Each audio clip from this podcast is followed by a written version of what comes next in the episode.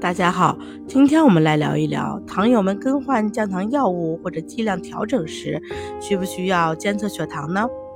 各类药品的降糖效果都不一致，更换药物或增减剂量时要注意监测血糖，因为不及时监测血糖而一味的加减药物，会引起低血糖或者高血糖的频繁发生，从而影响治疗效果。